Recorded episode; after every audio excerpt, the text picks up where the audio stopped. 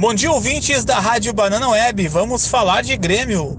O Grêmio que segue trabalhando para essa semana decisiva, tanto na Copa Sul-Americana quanto no Campeonato Gaúcho. Na Copa Sul-Americana, uma vitória simples pode classificar o tricolor para a próxima fase. Já no Campeonato Gaúcho, é o primeiro jogo na decisão contra o Internacional no Estádio Beira Rio às quatro da tarde. A boa notícia fica por conta de Léo Chu e Kahneman, que voltaram a treinar com os jogadores. E por hoje era isso.